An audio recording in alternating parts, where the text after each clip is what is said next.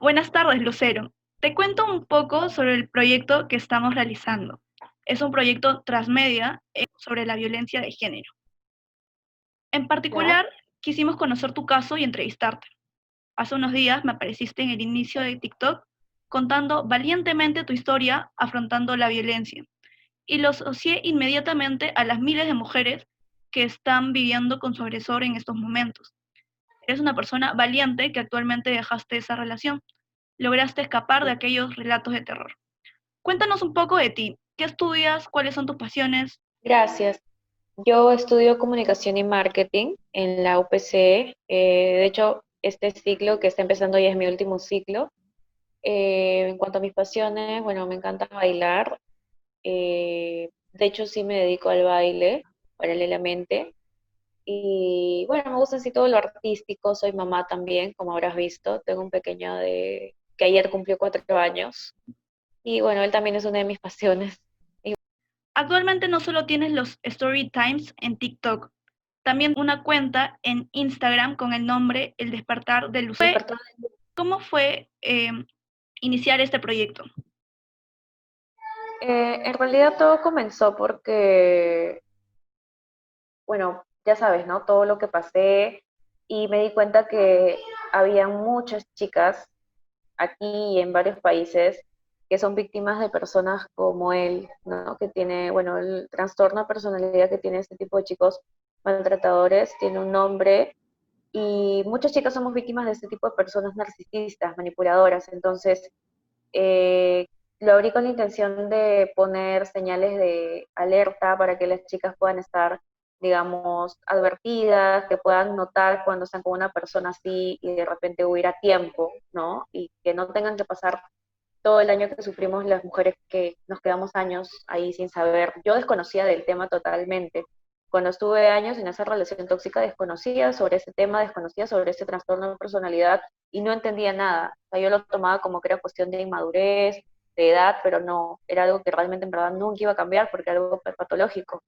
Entonces, bueno, abrí la cuenta con esa intención, poder ayudar a otras mujeres y también ayudarlas a que puedan alimentar su amor propio, como me pasó a mí, ¿no? O sea, yo pasé de una etapa de no quererme a mí misma, de no valorarme, a una etapa donde ahora me quiero mucho, hago cosas por mí, alimento mi autoestima, poco a poco, ¿no? Estoy en una etapa de sanación y quería compartir experiencias propias, frases que ayuden a construir el autoestima de, de las mujeres, señales de alerta, como te digo, para ese tipo de personas, que se den cuenta cuando alguien las está manipulando, cuando algo ya no es sano y eso. Por eso decidí crear crear ese, ese Instagram. Y se llama El despertar de Lu porque siento que yo estuve como secuestrada emocionalmente bastante tiempo en esa relación, estuve como dormida, ¿no? Por más que me decía mi familia, todo el mundo, yo no abría los ojos. Entonces llegó el día en que fue como que desperté, me di cuenta, me di cuenta de lo que estaba pasando, me di cuenta de lo que hacían conmigo y me di cuenta que yo no merecía eso.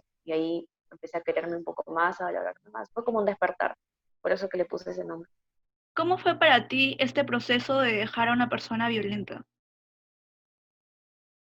En verdad el proceso, como tú dices, tal cual fue un proceso y fue complicado, tomó tiempo porque no fue de la noche a la mañana. Ya, ya el último año de relación, todo el último año prácticamente, yo ya había cambiado porque ya me había pasado cosas fuertes con él que me hicieron ir despertando poco a poco, como te digo, ¿no? ir dándome cuenta, no, yo no merezco esto, no voy a permitir que me traten así, ok, no me sentía lista para dejar la relación, no me sentía con la fuerza todavía suficiente para dejar esa relación de dependencia emocional que yo tenía, de apego, ¿no? Entonces, sabía que en algún momento iba a pasar, pero no estaba lista en ese momento, entonces simplemente lo que hacía era seguir la relación hasta donde, hasta que algún día yo ya no quiera más, pero yo ya estaba segura que ese día estaba por llegar, lo sentía, lo sentía, yo estaba más fría, había cambiado mucho, tenía más carácter, me defendía. Eso pasó el último año de relación. Lo intenté dejar dos veces, lamentablemente las dos veces que lo intenté dejar, al final volví con él porque me acosaba de una manera demasiado enfermiza y después del acoso venía una manipulación muy fuerte que me hacía volver con él. Y en esa manipulación metía a mi hijo que es hijo de los dos, ¿no? Tuvimos un hijo, entonces era, fue, fue muy difícil, fue muy difícil dejarlo. hasta que justo antes de cuarentena, unas semanas antes de cuarentena, pude tomar la decisión porque ya vino como que una gota que derramó el vaso y, y tomé la decisión y le dije, ¿sabes qué? No quiero nada. Le dije las cosas, le dije que ahora sí, de verdad, yo estaba cansada, me di cuenta que esto le estaba haciendo daño no solo a mí, sino también a, a Tiago, a mi hijo. Entonces tomé la decisión. No sabía si esta vez iba a ser definitivo o no, y felizmente sí fue definitivo. Vino la cuarentena, aproveché eso para no verlo, para nada. Eh, venía a ver a Tiago al inicio nada más, las dos primeras semanas, y después ya no, volvió a ser el de siempre, porque se dio cuenta que yo ya no quería nada. Y fue difícil, porque al inicio, obviamente pasé una depresión fuerte, ¿no? Pasé una depresión bien fuerte, eh, mi estado de ánimo subía y bajaba diferentes días, hasta que luego me pude estabilizar. Hoy en día ya estoy estable, pero, pero fue complicado. De hecho, pasé una etapa, una etapa de bajón bien fuerte. En tu página de Instagram mencionas de que también muestras alertas. ¿Cuáles crees que serían las principales alertas en una persona violenta? Mm. Lo que pasa es que violenta, no sé si es el término, pero porque por, violenta puede ser cualquier persona, una persona enferma, una persona no enferma, en algún momento puede mostrar actitudes violentas, ¿no? De repente si está en tragos o no sé. Pero en específico estas personas tienen un trastorno de personalidad que es el manipulador narcisista o psicópata narcisista en algunos casos, como era mi pareja. Entonces ellos tienen distintas actitudes, por ejemplo, mentir constantemente, hasta en tonterías chiquitas, mienten por todo, mienten sobre su vida, sobre todo, absolutamente todo. Manejan su vida a base de mentiras, es como una telaraña que van construyendo todo con puras mentiras y su vida está sostenida en eso, en cosas que no son.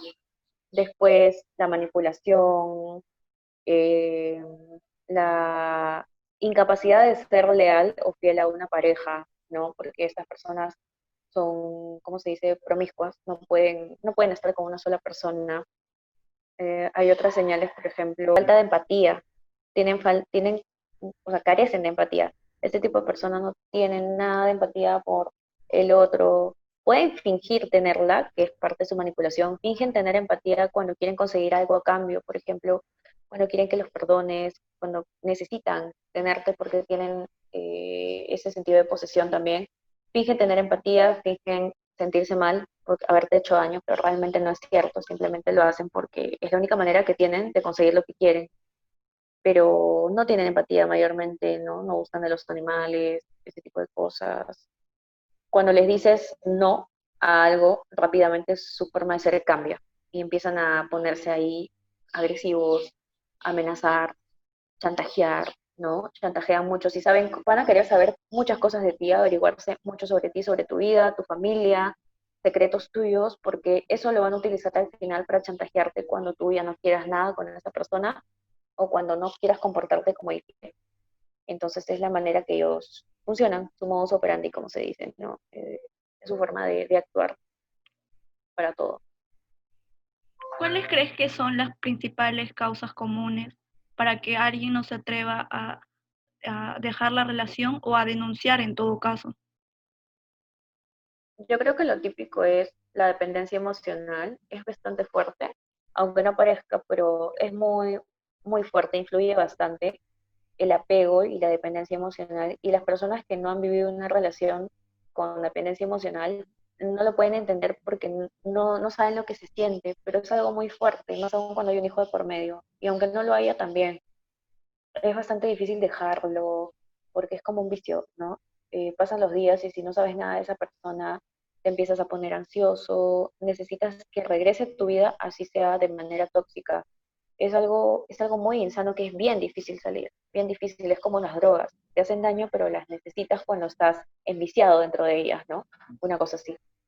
Y después yo creo que también es eh, la falta de autoestima, la falta de amor propio de la persona víctima de, esa, de ese abuso.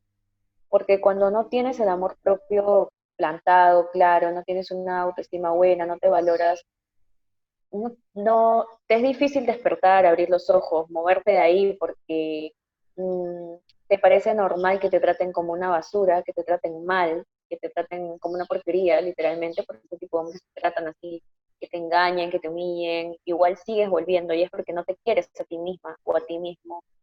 Esas dos cosas creo yo básicamente. Ahora vamos a hablar sobre el área legal. En el próximo episodio del podcast vamos a tener invitados a unos abogados que nos hablarán del tema. Pero cuéntame en tu experiencia. ¿Alguna vez sentiste que la justicia de las autoridades te dieron la espalda para realizar denuncias? Felizmente no, no, nunca sentí eso, porque cuando he ido a poner las denuncias contra él, las pude hacer con tranquilidad, pero en realidad es que yo también acudí a los medios masivos. Fui a la televisión a contar mi caso porque recibí amenazas de muerte en la cuarentena por parte de él. Estuve mucho tiempo sin poder salir ni a comprar. Fue horrible esa, esa época, felizmente ya pasó, pero tuve que ir a la televisión y salir en el programa de Lady Guillén, que es en el Canal 2, contando todo. Y ellos, digamos que de alguna manera presionan a las autoridades porque las autoridades no quieren tener escándalos o problemas, entonces en realidad me dieron el apoyo bastante rápido. Es más, el ministerio, ¿cuál fue? El Ministerio de la Mujer. El Ministerio de la Mujer se contactó conmigo, eh, me hicieron preguntas, hicimos un Zoom también y me enviaron las garantías. Las garantías, pusimos una orden de restricción, me ayudaron con esa orden de restricción que llegó súper rápido, a la semana. A la semana de haber salido de televisión llegó eso a casa y incluso en esa orden de restricción, aparte de que él no se puede acercar y todo lo demás, decía que las autoridades que están acá cerca de mi casa, en la comisaría más cercana, iban a venir a hacer rondas por mi casa, a ver si estoy bien, si ha pasado algo, y sí lo hicieron. En realidad no, nunca sentí que me dieron la espalda, pero no sé cómo hubiera sido si yo no hubiera salido en la tele, ¿no? Porque creo que en este país todo funciona así sales en la tele, metes presión de alguna manera o tienes alguna influencia, probablemente tengas resultados más rápido. Pero creo que he visto muchos casos de personas que no, o no tienen influencias, o no han salido en la televisión. Yo no tengo influencias, pero salí en la tele, por ejemplo, ¿no? Pero las personas que no lo han hecho creo que no llegan a encontrar esa justicia y no, no llegan a tener el apoyo que necesitan de las autoridades. Como mencionamos en un inicio, actualmente hay miles de mujeres que están siendo agredidas en sus propios hogares y a pesar de ello tienen que mantener convivencia. ¿Qué les dirías a todas estas mujeres? Eh, en realidad es difícil, ¿no? Yo también me puse a pensar eso en algún momento y dije, Dios, si yo no tuviera a mis papás que me apoyan, no tuviera dónde ir, ¿qué tendría que hacer? Que no tengo dónde, dónde ir, no tendría que comer, ¿qué tendría que hacer? ¿Quedarme con mi agresor solo para que mi hijo pueda tener un plato de comida todos los días, para que pueda tener una cama con colchas y no tenga frío? Si es que esa fuera mi única opción, yo supongo que estas mujeres también la pasan así, solo tienen esa opción, porque es la única razón que encuentro para que se queden, aparte de, bueno, de la dependencia emocional, pero yo creo que es así, que de repente no tienen más familia o más apoyo, no tienen dinero, no tienen recursos para salir adelante, ¿no? Medios para salir adelante. Yo, gracias a Dios, los tengo, ¿no? Tengo mis papás, mi familia que me apoya, me, apoyan con los estudios que los estoy acabando. Tengo medios para salir adelante, tuve una casa donde ir para no quedarme con esta persona. Pero las chicas que no tienen esa suerte, esa oportunidad, son las que supongo que están viviendo con sus agresores, ¿no? día a día. Y lo que yo les diría es que traten de buscar de cualquier manera salir de ahí, porque ese ambiente no es bueno ni para ellas ni para los niños. Muchas veces las mujeres pensamos, no, estoy con él por mis hijos, esto va a ser lo mejor para mis hijos, porque tienen que estar con su papá, pero no es así. En realidad, lo mejor para los hijos es tener un ambiente sano, validante para ellos, sobre todo si son pequeños, y donde no, no presencien amenazas, gritos, golpes. Esas cosas no pueden traer de ninguna manera algo bueno para sus hijos, ¿no? Y es que, es que están pensando que se quedan ahí por los niños, es un error total. Los niños en realidad ahí van a sufrir mucho, van a crecer con traumas y malos ejemplos. Yo me di cuenta de eso muy rápido y felizmente pude salir con mi hijo pequeño de ese ambiente, ¿no? Y bueno, mi hijo ya no pasa ese tipo de cosas, ese tipo de sustos. Y bueno, eso es lo que les diría, aunque sé que hablar es más fácil porque me imagino que la situación que pasan ellas es horrible y es mucho más difícil. Eso sería todo por la entrevista. Muchas gracias, Lucero, por tu tiempo. Gracias. Gracias a ti.